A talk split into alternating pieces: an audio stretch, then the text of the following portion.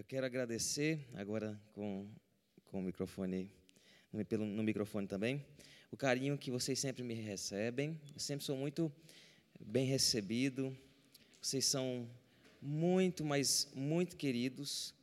E todas as vezes que eu venho aqui, eu saio com o coração cheio. E é muito bom estar com parte do povo de Deus de outra comunidade. E sempre que eu puder, eu volto, viu? sempre que eu puder, eu vou voltar para poder é, aproveitar esse tempo com vocês também. Eu sei que vocês estão no meio de uma série intitulada é, Mutualidade. Ah, há várias maneiras de abordar os, os temas que falam de mutualidade. Hoje eu quero falar sobre comunhão e mutualidade. Em outras palavras, do coração aos joelhos. Antes de mais nada, eu quero orar com vocês para que Deus nos dê um tempo bom de reflexão, tá? E é, pela, por causa da natureza da exposição que eu vou fazer hoje, se o nosso tempo der e se vocês quiserem, talvez até no final a gente pode conversar informalmente lá fora, ou até mesmo se a direção achar que é conveniente, eu responder algumas perguntas caso elas existam. Combinado? Então vamos orar para Deus nos abençoar. Senhor Deus, muito obrigado pela noite que o Senhor nos dá, obrigado por essa igreja, obrigado pela, pelo conselho, pelo pastor, que o Senhor continue sustentando todo, Senhor. Continue sustentando essa mocidade, trazendo desafios para que eles aprendam diante dos desafios depender do Senhor. Não para serem esmagados pelas ondas poderosas da adversidade, mas para eles aprendam a se apegar em Ti, confiar em Ti e crescer servindo o Senhor. Pedimos que o Senhor nos abençoe do início ao fim, abrindo nosso coração, desviando é, qualquer empecilho, nos ajudando a manter o foco e nos abençoando, mudando coisas dentro de nós, na nossa mente, no nosso coração, mas também na nossa prática, Senhor. Nós não queremos fazer apenas um exercício intelectual, mas nós precisamos, a partir dessa reflexão da Bíblia, mudar posturas e atitudes, e é isso que nós te pedimos no nome de Jesus. Amém. Está acontecendo uma explosão de solidão. É isso, pelo menos, que diz a revista super interessante na sua edição de setembro de 2019. Veja, setembro de 2019, o contexto era bem diferente do, do de hoje. O mundo era diferente. Setembro de 2019 não tinha pandemia, por exemplo. Mas especialistas do mundo todo, eles já discutiam que, de maneira geral e até endêmica, nós tínhamos pessoas que se sentiam cada vez mais solitárias, principalmente nos grandes centros, nas cidades mais populosas. Isso certamente se agravou de alguma maneira por causa da pandemia. Nós não temos estudos é, que falam a respeito disso, mas eu não tenho dúvidas que um dos maiores desafios da igreja é, pós-pandemia é lidar com tanto crentes que se acostumaram a lidar com a sua espiritualidade de maneira muito reservada, individualista, mas também com outros crentes que simplesmente passaram a enxergar a, a vida com Deus como sendo acessória, algo a mais. Algo legal, talvez importante, mas não é algo essencial, não é algo que eu posso fazer, eu não vivo sem. Então, a, as igrejas, de maneira geral, e eu estou falando também tendo em mente a minha igreja, lembre-se que eu sou pastor de uma comunidade também, elas têm que lidar com esse tipo de mentalidade, ou mentalidade de que as pessoas elas passam cada vez mais a experimentar uma vida solitária, ainda que cercada de gente. O que é solidão? Solidão segundo a revista Super Interessante, é uma sensação fisiologicamente e emocionalmente dolorosa de não estar conectada aos outros. A pessoa solitária pode se sentir indesejada, isolada e deixada de fora. Isso tem tudo a ver com o tema de mutualidade, porque não tem como nós obedecermos aos mandamentos da mutualidade sendo um só, porque já não é mútuo. É impossível. E veja qual é o problema. Quem fala isso não é pastor, não é, é gente que está defendendo o princípio bíblico. São escritores, sociólogos e filósofos. Olha o que eles vão dizer: morremos de medo de ficar sozinhos e do mundo solitário que acabamos construindo. Nem sempre percebemos isso. E então vamos vivendo sem dar muita atenção aos outros, esperando que os outros nos deem atenção. É mais ou menos o seguinte: olha, eu quero receber atenção, mas eu jamais vou querer dar atenção para ninguém. E isso vai criando um mundo cada vez mais solitário. Esse é um dos grandes problemas. E para resolver o problema da solidão, que ela é experimentada de maneira geral na sociedade e afeta também a dinâmica da igreja, nós precisamos combatê-la com comunhão. A comunhão é o antídoto bíblico para a solidão. Aliás, se nós não enfrentássemos o problema da solidão, nós não precisaríamos é, fazer uma série de palestras sobre mutualidade na igreja. Exatamente por nós precisarmos falar sobre isso, que mostra que nós já estamos enfrentando esse tipo de problema dentro da nossa própria casa, dentro dos nossos arraiais. Mas você, se você é crente, você já, é, e dependendo da, de quanto tempo você é crente, você já ouviu falar bastante de comunhão, né? Se você é um crente mais antigo, você vai ver que no começo dos anos 2000, o pessoal falava muito de uma palavra grega que chamava koinonia, né? Koinonia. Esse, esse tipo de, de palavra que vira bordão assim, é muito legal. Porque a gente fala muito, mas a gente sabe pouco do que significa. Porque assim, a palavra grega koinonia significa comunhão. O que, que isso me diz? Nada. Sabe por que não nos diz nada? Porque a, a, não é porque uma palavra é muito dita que ela é muito bem compreendida, ainda que nós usamos termos, usemos termos gregos para especificá-la. É por isso que eu quero, antes de prosseguir com, com o assunto de hoje, explicar o que, que é comunhão na perspectiva das Escrituras. Tá? Não apenas analisando uma palavra, porque, é, embora ela possa trazer algumas respostas, ainda é um conceito, usar apenas a palavra é, é pobre. Porque a Bíblia não fala de comunhão usando apenas palavras, ela usa experiências de vida, narrativas, pessoas, mandamentos, poesia, etc. Tá? Então, deixa eu explicar para vocês é, o que, que não é comunhão, primeiro, para a gente organizar algumas coisas, e depois eu quero explicar o que, que é comunhão. Vamos fazer esse movimento? O que não é, para a gente desmistificar algumas coisas e depois o que é comunhão. Veja, tem um livro que se chama A Igreja Missional na Bíblia. Nesse livro é, é apontado várias imagens distorcidas que as pessoas têm de igreja. O que, que eu estou querendo dizer? Estou querendo dizer que tem gente que tem ideias sobre igreja equivocada. Gente que se aproxima de uma igreja com expectativas que a Bíblia não tem sobre igreja. Quais são as imagens distorcidas de igreja? Alguns veem a igreja como praça de alimentação, ou seja, ela está ali para oferecer serviços e bens aos clientes. Como que isso afeta a minha ideia de comunhão? É que se a igreja é uma praça de alimentação, a comunhão é dividir o mesmo bem e serviço. Você vai numa praça de alimentação, você come com a mesma pessoa, você come com uma pessoa na, na mesma mesa, mas isso não significa que você tenha comunhão com ela. Você pode, inclusive, comer na mesma mesa com um desconhecido. Às vezes, inclusive, embora seja um pouco desconfortável, às vezes você tem que fazer isso porque não tem outro lugar, não é verdade? A gente trata a igreja assim. Eu estou desconfortável com a pessoa que está do meu lado, mas não tem outro lugar melhor para eu então vou ficar aqui mesmo. Mas essa não é uma ideia bíblica de igreja. Isso é enxergar a igreja como praça de alimentação. Uh, outra imagem distorcida é a igreja como clube, ou seja, ah, que a igreja existe para atender necessidades de um grupo que se une em torno dos mesmos interesses. A ideia de que eu me, me coligo, me uno apenas com pessoas que gostam das mesmas coisas que eu.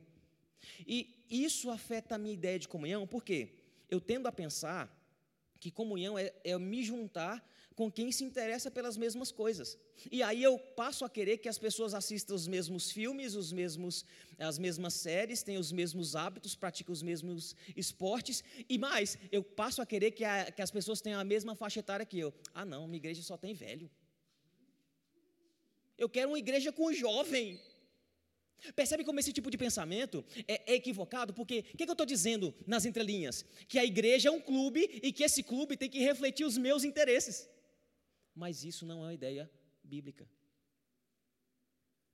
Outra imagem distorcida do que, é, do que a igreja é que a igreja, como corporação, ou seja, eficiência e crescimento são critérios de sucesso. A igreja é, é aquela igreja boa, é a igreja que, que dá certo, a igreja que cresce, é a igreja que faz sucesso.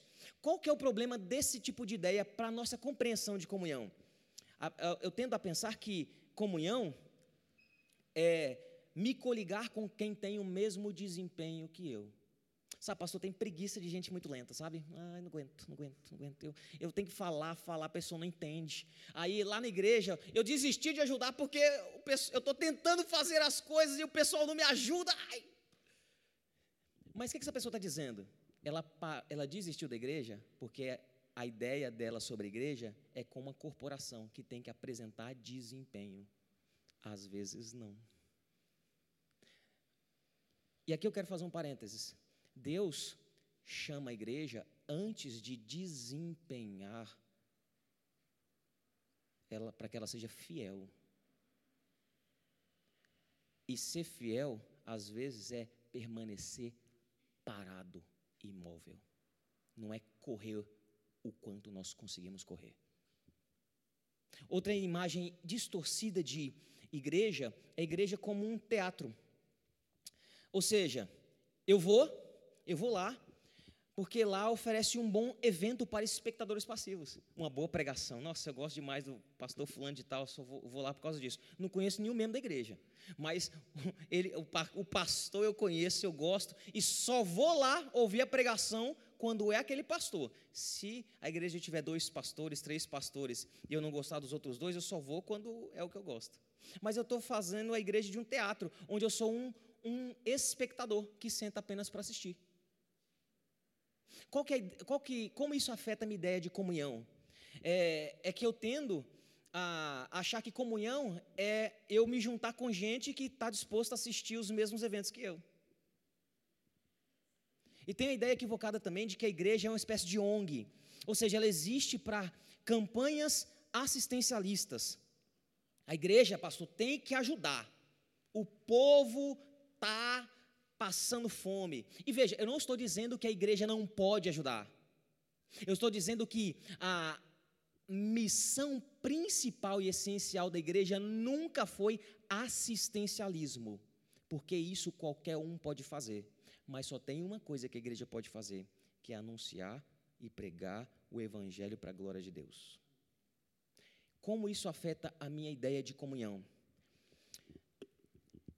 Eu acho que comunhão é apenas me unir com pessoas que têm a mesma causa que eu, sabe?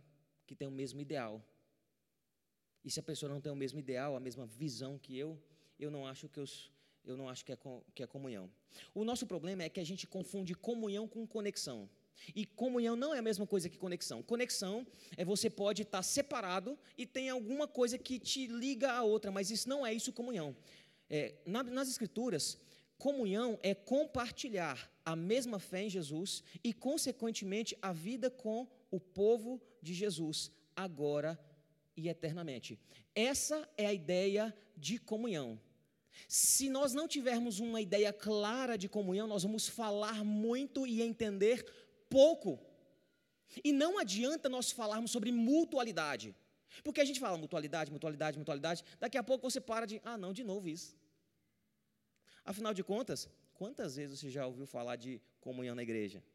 A gente tem que ter comunhão. E outra, ou por exemplo, como assim, vamos fazer comida porque comida dá comunhão. Não. Não é. Comida não dá comunhão. Comida é gostoso. É bom mesmo, eu, eu concordo totalmente. Tem que fazer.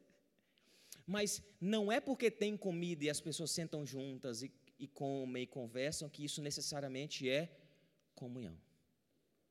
Porque comunhão, é, na Bíblia, é um aspecto muito mais espiritual do que circunstancial. É muito mais do que Jesus já fez pela sua igreja e como a igreja vive em resposta ao que ele fez, do que algo que acontece aqui e agora. como entender isso me ajuda a pensar a oração? Ou me ajuda a pensar sobre o tema da mutualidade? É isso que eu quero falar com vocês daqui em diante. Tá bom? Eu escolhi para falar sobre isso uh, os últimos versículos da carta de Tiago, que diz assim: Alguém de vocês está sofrendo? Faça oração. Alguém está alegre? Cante louvores. Alguém de vocês está doente? Chame os presbíteros da igreja e estes façam oração por ele, ungindo-o com óleo em nome do Senhor. E a oração da fé salvará o enfermo, e o Senhor o levantará. E se houver cometido pecados, estes lhe serão perdoados. Portanto, confessem os seus pecados uns aos outros e orem uns pelos outros, para que vocês sejam curados. Elias era um homem semelhante a nós, sujeito aos mesmos sentimentos, e orou com fervor para que não chovesse sobre a terra, e por três anos e seis meses não choveu.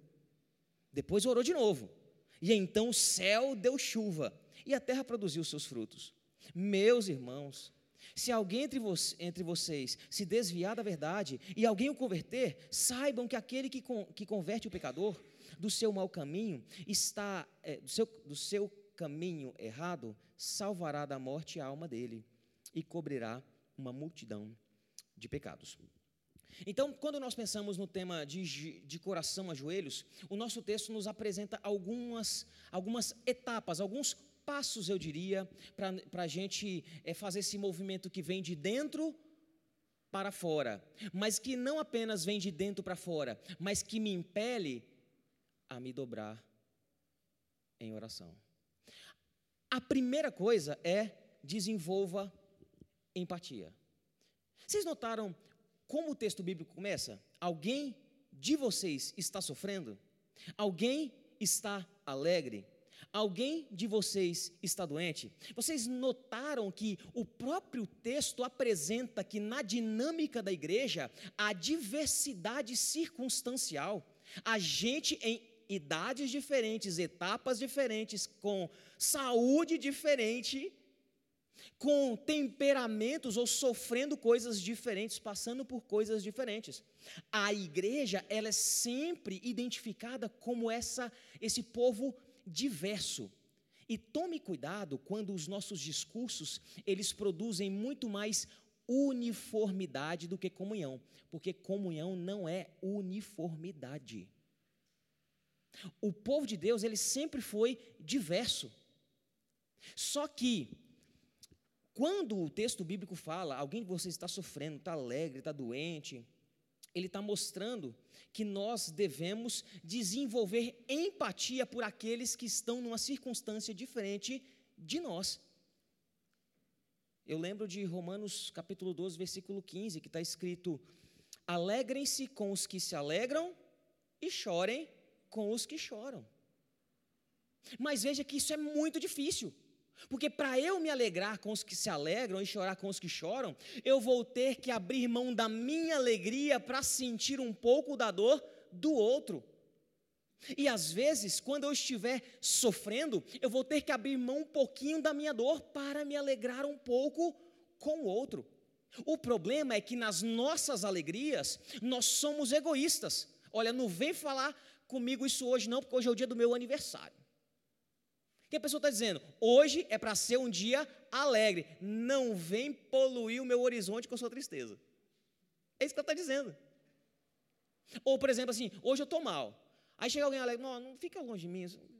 Normalmente, tanto na dor quanto na alegria, nós tendemos a ser egoístas. Mas veja, o egoísmo é um inimigo da mutualidade, da comunhão. É por isso que nós devemos aprender a desenvolver empatia, porque pessoas que não são empáticas, elas não aprendem a viver em comunidade.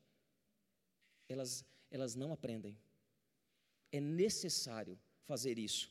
É, Paul Tournier, que é um, uh, um psiquiatra, que também é teólogo e pastor, ele escreveu um livro que foi traduzido em português como Mitos e Neuroses. Ele vai discutir é, as principais coisas que causam desarmonia na vida contemporânea, na vida moderna. E olha o que ele vai dizer: existe duas coisas que o homem não pode fazer sozinho: casar e ser cristão. Assim como o casamento precisa de outro para se realizar, o cristianismo implica num corpo para pertencer e servir. E aí ele vai concluir que muitos dos desarranjos da vida moderna nascem da mentalidade egoísta cultivada em nossa cultura. Isso gera pessoas mais doentes espiritualmente e fisicamente. Olha o alerta que ele nos dá. Deixa eu chamar sua atenção aqui. Talvez muitas das suas doenças psicossomáticas, doenças que têm a ver com a, o psicológico que afetam o seu corpo, poderiam ser tratadas no seio da comunidade. Mas exatamente por você não, não aprender a viver como um povo, que você continua doente. Eclesiastes 4 já tinha dito que é, melhor é serem dois do que um, porque se caírem, um levanta o companheiro. Mas ai do que estiver só, pois caindo não haverá quem o levante. Eu me lembro de uma experiência do ano passado, de uma ovelha minha, que teve uma programação da Federação dos Jovens, aqui no Guarujá mesmo, eu não lembro se foi aqui, inclusive. Mas na volta, ela bateu o carro. Eu estava pregando num acampamento lá em Minas Gerais.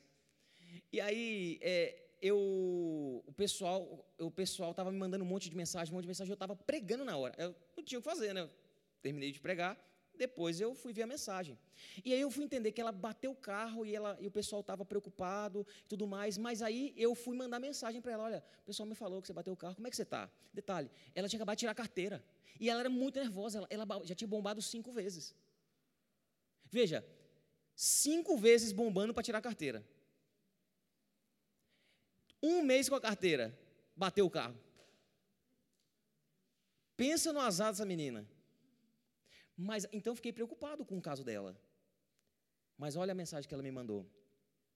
Estou tão feliz do pessoal da igreja, como eles realmente são minha família, meus irmãos. Nos encontraram e ficaram lá o tempo todo, me ajudando a resolver os perrengues com polícia, seguro, a galera do outro carro me acalmando. Cada hora alguém ia orar comigo. Sabe, foi Deus agindo através deles. Eu estava me culpando tanto, tanto, e pensando no que poderia ter acontecido. Mas eles me aconselharam, e agora estou tentando seguir em frente. Foi a empatia do povo de Deus que impediu que ela se machucasse ainda mais e mais e ainda trataram das feridas do seu coração. A gente acha esse discurso lindo, até nós termos que ser empáticos. Seja você o empático. Mas, em segundo lugar, o texto vai sim nos instruir, pratique oração. Ah, e ele fala isso de maneira bem direta, na verdade, né? Olha o que ele diz: Alguém de vocês está sofrendo? Faça oração. Alguém de vocês está doente? Chame os presbíteros da igreja e estes é, façam oração sobre ele, ungindo com óleo em nome do Senhor. John Piper, quando ele vai interpretar esse texto, ele vai dizer que tem três maneiras de orar. A primeira maneira que ele vai dizer que nós temos de orar é que nós devemos aprender a orar por nós mesmos. Uma coisa que é interessante é que quando a gente lê o texto de maneira rápida, alguém de vocês está sofrendo, faça oração, a gente pensa assim, que quem tem que fazer essa primeira oração é outra pessoa pelo que está sofrendo, não é verdade? Mas o texto bíblico não fala que é outra pessoa que tem que orar pelo que está sofrendo. O texto bíblico está dizendo que quem tem que orar pelo que está sofrendo é o próprio sofredor. A primeira pessoa que tem que orar pelo que está acontecendo é aquele que está passando pelo que está acontecendo. Primeiro, porque você é o primeiro que sabe do que está acontecendo, porque aconteceu com você. Eu não sei como é, como é com você, mas onde eu vou, eu estou junto. então, se algo acontece comigo, eu sou o primeiro a ficar sabendo. Então, nada mais natural que esperar que nós oremos pelos nossos sofrimentos. Então, é, o texto está dizendo assim: você está sofrendo, você mesmo ora. E por que nós deveríamos orar? O próprio texto vai falar sobre isso. Tiago 5,10 vai mostrar que nós precisamos orar para resistir o sofrimento. Olha o que ele, dizer, ele vai dizer. Irmãos, tomem como exemplo de sofrimento e de paciência os profetas que falaram em nome do Senhor. Então ele vai mostrar o seguinte: gente, você mesmo tem que orar, mas agora faça isso porque até os homens de Deus ao longo da história fizeram isso. Sem isso você não vai conseguir resistir o sofrimento. E é, essa é uma das respostas do porquê que muitos de nós não conseguem lidar bem com o sofrimento, por menor que seja. Nós não aprendemos a orar por ele. Para aprender a resistir. Além disso, o Tiago mesmo vai mostrar que nós devemos orar não é porque nós somos pessoas especiais, porque a nossa tendência, veja, ele até cita aqui o, o, o, o, caso dos profetas, né? E talvez a gente tenda a pensar assim: ah, não, mas os profetas oraram porque eles eram profetas, né, pastor? Profetas. Quem, quem eu sou na fila do pão, não é verdade? O próprio texto, ele nos impede de pensar esse tipo de coisa. E ele vai mostrar que nós oramos não é porque nós somos excepcionais, mas exatamente porque nós somos comuns. Ele, ele cita o exemplo de um grande profeta para mostrar que ele era gente como a gente. Olha aqui, Elias era homem semelhante a nós, sujeito aos mesmos sentimentos, e orou com fervor. Veja, ele não exalta que Elias era um profeta poderoso. Ele vai dizer que ele era gente como a gente. Mas qual é a grande diferença? Ele orou com fervor. Talvez nós devêssemos aprender a orar mais com fervor. Porque a oração é uma disciplina espiritual elementar, mas esquecida, básica, mas não praticada, simples, mas rejeitada. E por que será que nós oramos tão pouco? Eu tenho um palpite. Talvez nós oremos tão pouco porque orar é humilhante. Orar é humilhante. É declarar incapacidade e dependência. Orar é reconhecer que, em última instância, quem realmente pode fazer algo por nós é apenas o Senhor, e sem Ele nós nada podemos fazer. E nós odiamos pedir ajuda, nós odiamos falar assim: eu não consigo. Você quer um exemplo? Pega a sua rede social e rola ela três minutinhos. Você vai ver o tanto de frase motivacional dizendo: você consegue, você consegue, você consegue, você consegue, você vai ouvir. Nós odiamos não conseguir. É por isso que nós precisamos de gente o tempo inteiro falando no nosso ouvido, dizendo: você consegue. Mas a Bíblia mostra: não, você não consegue. E tudo bem. Porque quando nós não conseguimos, nós aprendemos a depender do Senhor. É por isso que a gente não gosta de orar. Que a gente acha que é especial. Mas nós somos comuns frágeis, fracos e limitados, mas o nosso Deus ele é poderoso, ele é grande, ele é potente diante da nossa impotência. Então a gente tem que aprender a orar sim. Exatamente porque, embora seja humilhante, a oração também é reconfortante. E negligenciar a oração é estar vulnerável, é abrir as portas para quem deveríamos fechar e hastear bandeira branca contra quem deveríamos guerrear. Você deveria praticar oração, em primeiro lugar, pelo que acontece com você. Em segundo lugar, você deveria praticar oração, é, olha, aqui no caso é receber a oração da liderança, né?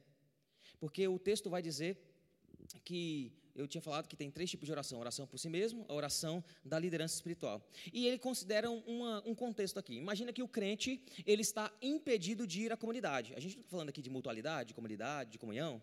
Às vezes a pessoa não pode ir por limitação física, por algum acidente, porque ela está doente, por causa da idade. Nós temos lá na nossa igreja nós temos inúmeras pessoas em situações diversas que estão impossibilitadas de ir à igreja. Isso pode acontecer. E nessa impossibilidade dela ir, há uma possibilidade da igreja ir até ela.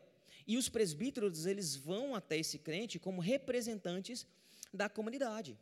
Porque quando eles visitam, a comunidade está visitando. Quando eles oram, a comunidade está orando. Quando eles ungem, a comunidade está ungindo. E veja, quando a Bíblia fala de ungir com óleo, é que o óleo é no antigo no, no, no tempo de Jesus aqui, não, aliás, nos primeiros séculos, ele, ele tinha um conteúdo terapêutico. Eu gosto muito dessa ideia, porque, pensa, normalmente nós mistificamos o óleo. Mas o texto bíblico não fala que é o óleo, quando eu unjo o doente, com a oração que vai curar. O texto está dizendo: olha, o presbítero vai lá, ele leva remédio e ora. É isso que o texto está dizendo. O texto não está dizendo você vai passar o óleo, vai orar e agora Deus vai fazer. O texto está mostrando como a comunidade pode ajudar a pessoa doente, levando remédio. Quer que eu olhe? Está doente, né?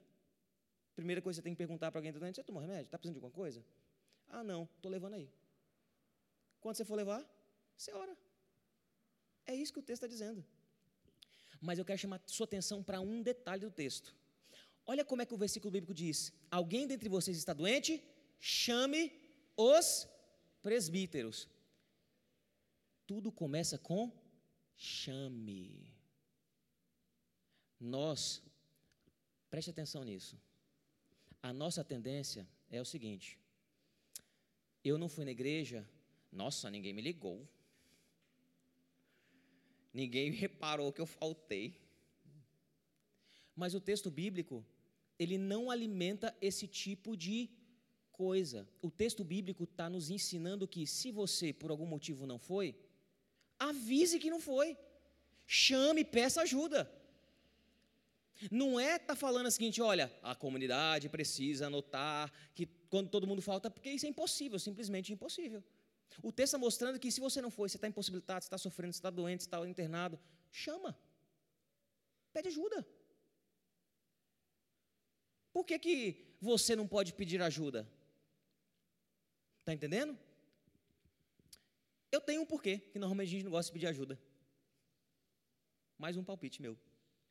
É porque talvez nós tenhamos uma relação de consumismo com a igreja.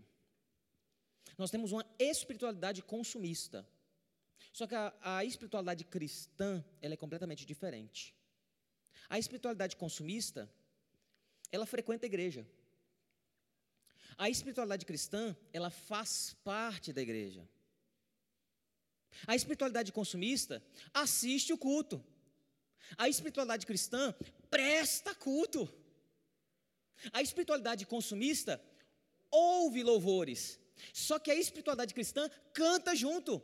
Afinal de contas, você saiu da sua casa, você veio aqui para ficar com a boca fechada no momento dos louvores. Deus não é digno que você cante. Estou cansado, canta. Estou alegre, canta. Eu estou triste, canta. Eu estou feliz, canta também. Eu sou desafinado, canta. Mas eu canto muito bem, canta também. Sabe por quê? Porque Deus é digno. Ele é digno. Mas se você é um consumista, você está aqui para ouvir, né? Para receber. Nunca dá. A espiritualidade consumista, ela consome recurso. Mas a espiritualidade cristã serve em recurso. E aqui não estou falando de dinheiro só, não. Estou falando de vida. Gente completa, que é fácil você pagar, que aí você alivia a sua consciência e você, se alguém reclamar com você, não, eu estou contribuindo, estou dando dízimo, isso é, isso é o de menos, é o mínimo. Você não está fazendo mais do que sua obrigação, sinceramente. O que a gente, o que a gente falta não, o que a gente tem de falta não é dinheiro. O que mais falta é pessoas. O que mais falta é vida. Toda escassez financeira ela é suprida quando tem vida, quando tem gente.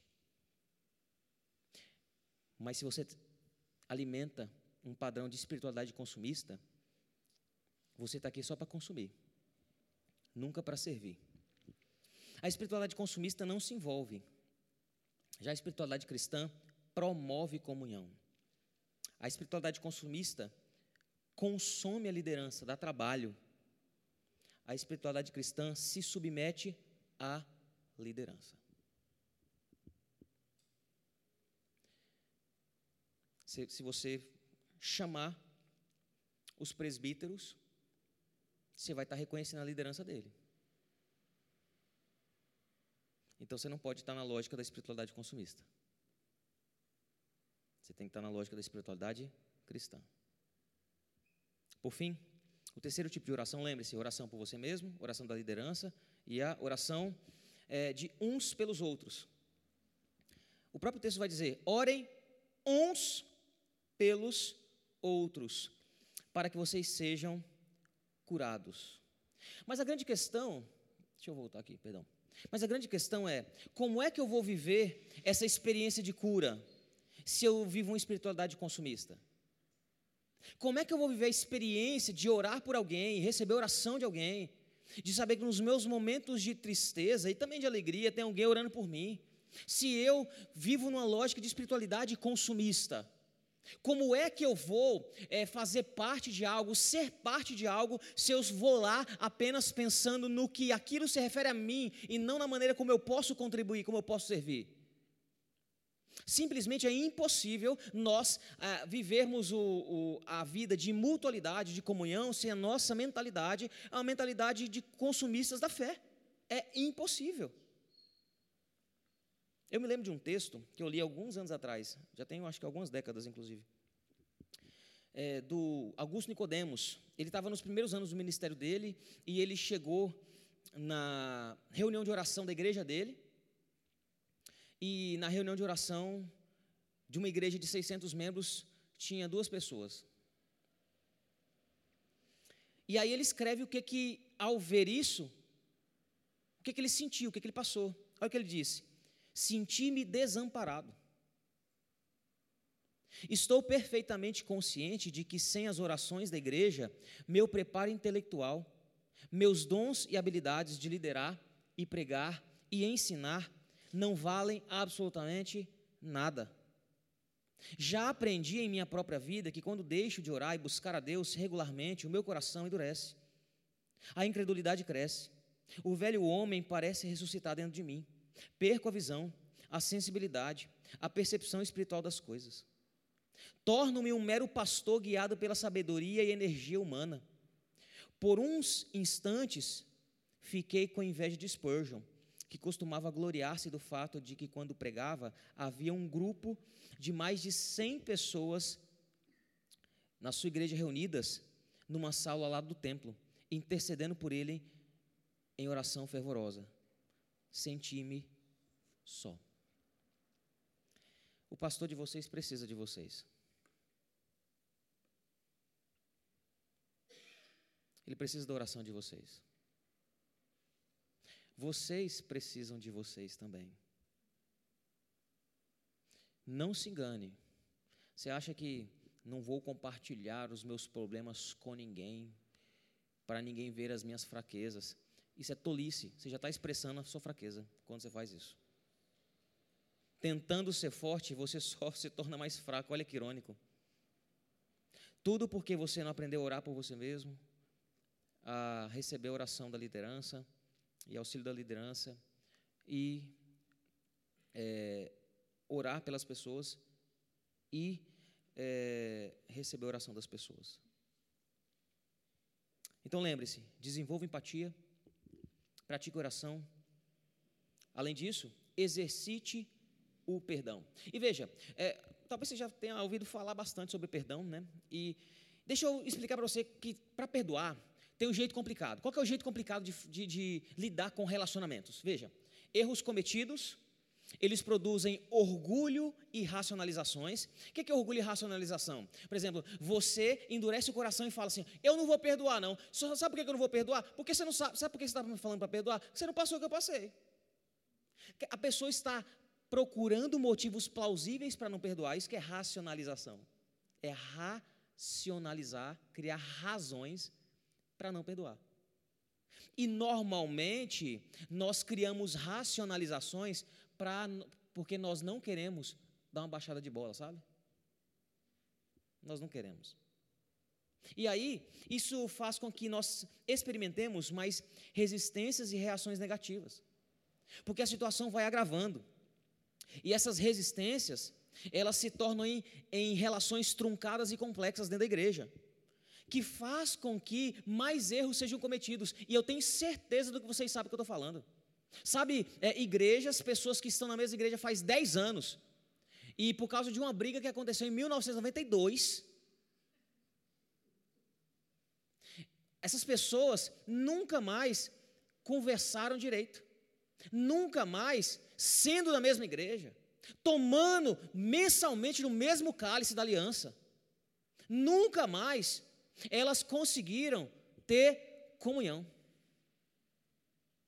Só que isso aqui é uma afronta ao sacrifício de Jesus, que morreu para formar um povo, é uma afronta à obra de Jesus, que tem um corpo, e gera mais peso, culpa, amargura e ressentimento. E lembra do que eu disse? Faz vocês ficarem cada vez mais doentes. Vocês vão adoecer. Quem não perdoa, adoece. Espiritualmente, psicologicamente, emocionalmente e até mesmo fisicamente. Porque se você é crente, Deus não vai deixar você permanecer lindo, serelepe, pimpão e feliz sem incomodar você. Davi vai dizer: Enquanto calei os meus pecados, se envelheceram os meus ossos pelos meus constantes gemidos todos os dias. Seus ossos vão continuar envelhecendo enquanto você não perdoar. Esse é o jeito complicado, porque relacionamentos machucados que permanecem sem tratamento se transformam em relacionamentos inflamados. É isso que acontece. Mas esse é o jeito né, complicado que eu falei para vocês. Qual é o jeito bíblico? Como é que a gente deve lidar com situações assim? Bem, o jeito bíblico está ali, ó. Portanto, confessem os seus pecados uns aos outros e orem uns pelos outros, para que vocês sejam curados. Alguns interpretam esse texto falando o seguinte: olha, eu preciso para vencer a tentação, vencer um pecado, confessar esse pecado para alguém. Porque se eu não confessar, eu não vou vencer. Não é isso que o texto está dizendo. Tá? O texto está dizendo que é, nós devemos aprender a confessar os nossos pecados para quem, com, os pecados praticados contra quem nós pecamos. Se eu pequei contra o João, eu confesso o meu pecado contra o João para o João. Aí sim tem cura, cura da relação, tá entendendo? É isso que o texto está dizendo. E, e, veja como é muito mais simples, o jeito bíblico é muito mais simples. Erros cometidos, e aí depois do erro, o que, que você faz? Peça perdão para a pessoa, na dependência de Deus, e por causa disso você vai experimentar a cura e você interrompe o ciclo de cometer mais erros. Acabou, simples. É por isso que o próprio texto vai completar dizendo: muito pode, por sua eficácia, a súplica do justo. A ideia de justo é alguém que é justificado pelo sangue de Jesus. Alguém que Jesus já alcançou, morreu por ele, e aí o que acontece? Eu pequei contra o meu irmão, eu sei que o meu erro foi pago na cruz. E é por isso que eu vou chegar no meu irmão, meu irmão, eu peguei contra você, me perdoa. Você me perdoa? Vamos restaurar a nossa relação? Vamos curar? Vamos curar? Curou, certo? Tá. Se aqui está curado, aqui também já foi, porque Jesus morreu na cruz. A súplica do justo, porque ele foi justificado na cruz. Perdão, ele é um ato de misericórdia não uma reivindicação de justiça. Por quê? Porque assim como o Senhor vos perdoou, assim também perdoai vós. Se você recebeu o perdão de Deus, quem é você para não perdoar o seu irmão? Você é melhor do que Deus?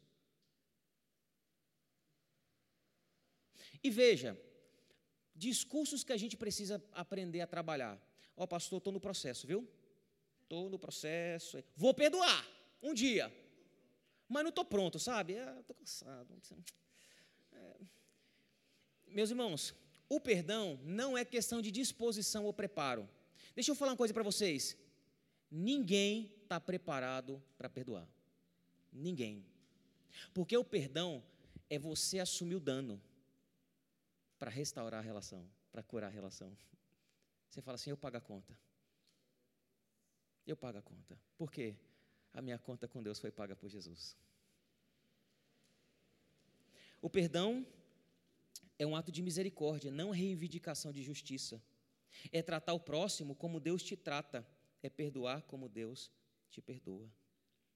O perdão constrói pontes onde o pecado levantou muros. Promove cura onde as palavras transmitiram doença. Dá vida às relações que antes estavam mortas. E não tem como nós vivermos em mutualidade e comunhão sem perdão. Não tem. Lembre-se, do coração aos joelhos, você vai ter que desenvolver empatia, praticar oração, exercitar o perdão e, por fim, zelar pelo que se afasta. O texto termina com o versículo 19 e 20, que diz assim: Meus irmãos, se alguém entre vocês se desviar da verdade e alguém o converter, né? Olha que interessante, o próprio texto, ele considera a possibilidade de alguém se desviar. Ele não fala, ah, nunca ninguém vai se desviar. Ele fala, se alguém se desviar. Ele está considerando que é possível se desviar da comunidade. É possível, e veja bem, às vezes é possível se desviar da comunidade na comunidade. Lembra que eu falei no começo do que não é comunhão? E uma das figuras que eu utilizei para que, é, que não é comunhão é que a igreja é como uma praça de alimentação que compartilha ali os serviços. Veja, você pode sentar na mesa com desconhecidos, mas sem ter comunhão, não é verdade? E você pode é, se desviar da comunidade na comunidade, basta que você tenha uma espiritualidade consumista. Você pode estar aqui, mas não fazer parte disso daqui. Vocês não acham isso uma maneira medíocre de viver? Decidam-se. Veja que, que em Apocalipse, o que dá náuseas a Jesus não é nem quem é frio, nem quem é crente, é quem é morno. Se é para ficar, fica, fica de verdade. Arregaça as mangas, ora. Investe vida na vida. Ama, perdoa, trabalha, se desgasta, seja curado. Mas se não for para fazer isso, talvez é melhor encontrar um lugar para você fazer. Porque é possível se desviar da comunidade na comunidade. E é possível se desviar apesar da comunidade. Basta apenas se desviar da verdade. Olha o que diz o texto bíblico. Se alguém entre vocês se desviar da verdade. O desvio começa não é com as pessoas, o desvio começa quando a pessoa se afasta da verdade. Mas o versículo também, embora considere a possibilidade de desvio, também considera a possibilidade de retorno. Se alguém entre vocês se desviar da verdade e alguém o converter. A ideia de converter aqui não é trazer salvação para ela. A gente não traz salvação para ninguém. A ideia de converter aqui é de você conduzir a pessoa de volta. Eu estou indo numa direção, aí eu converto a minha direção para retornar. É mais ou menos isso. Alguém que estava indo para longe da verdade, e eu ajudo essa pessoa conduzindo ela de volta à verdade. Então, essa conversão aí não tem nada a ver com conversão da fé. É a conversão de é, de volta para dentro da comunidade. E olha que interessante, a, o próprio texto bíblico vai mostrar que a maneira como Deus traz alguém de volta que estava se afastando da comunidade para a comunidade é usando a própria comunidade que a pessoa está se afastando. Meus irmãos, e eu gosto muito dessa, dessa linguagem carinhosa de Tiago. Ele está dando uma bronca no, no, na igreja? Tá. Mas ele não está dando bronca na igreja para destruir a igreja, não. Ele está dando bronca na igreja para a igreja ser restaurada. Meus irmãos, eu estou com vocês nessa. Eu estou sofrendo o que vocês estão sofrendo. Eu estou passando pelo que vocês estão passando, meus irmãos. E veja, eu não sou dessa comunidade, mas eu sei que em alguma parte eu estou passando pelo que vocês estão passando também. Eu sei. E eu sei também que, como comunidade, nós podemos ser ponte que, de retorno para essas pessoas que estão se afastando. Como? Como que nós podemos ser ponte de retorno para esses que estão se afastando? Lembra? Desenvolva empatia, pratique a oração, exercite o perdão e cuide do que se afasta? Como que eu cuido do que me afasta? Desenvolvendo empatia, praticando oração, exercitando o perdão e cuidando do que se afasta. Mas como é que eu vou me cuidar do que se afasta? Desenvolvendo empatia, praticando oração, exercitando o perdão, e isso vai resultar em cuidado com o que se afasta. É interessante notar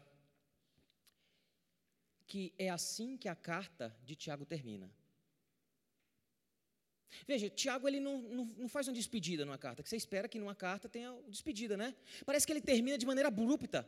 Ele está dizendo, meus irmãos, se alguém de vocês deixar, vocês podem se empenhar para trazê-lo de volta. E puf, acabou. A carta termina abruptamente. Por que será? Talvez, preste atenção nisso.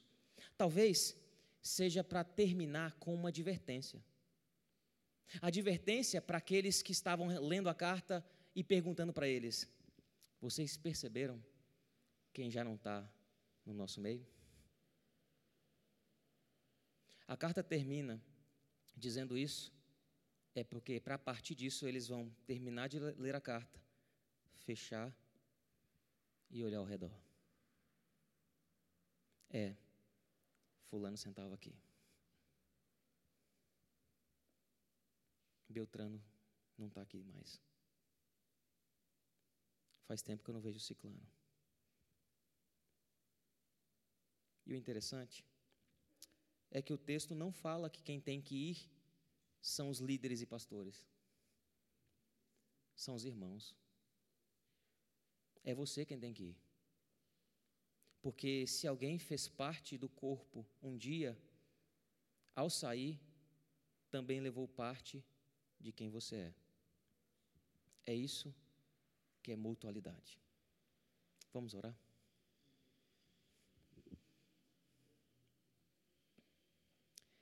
Senhor,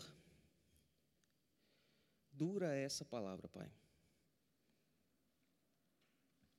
E a tendência é que nós a ouçamos e pensemos: Fulano tinha que ouvir isso. Mas o Senhor, na tua soberania,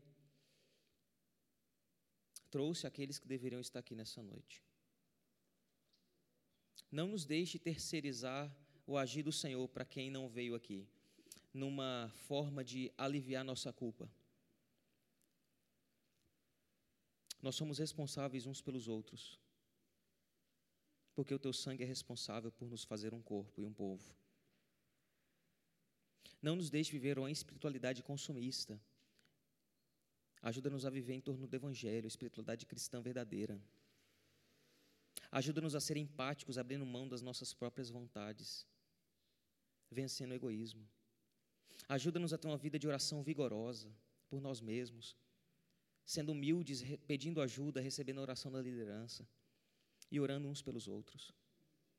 Ajuda-nos a perdoar as ofensas que nós recebemos. E ajuda-nos a receber o perdão também daqueles que nós ofendemos. E por fim, Deus, ajuda-nos a cuidar daqueles que não estão mais no nosso meio, daqueles que estão se afastando. Porque se é uma possibilidade que alguém se afaste da comunidade, também é uma realidade que o Senhor os traz de volta. O teu evangelho é o Senhor buscando os perdidos, os faltosos, os rebeldes, e fazendo viver em comunhão, como um povo. Senhor, usa-nos como instrumento do que o Senhor já está fazendo na história. Nós oramos no nome de Jesus. Amém.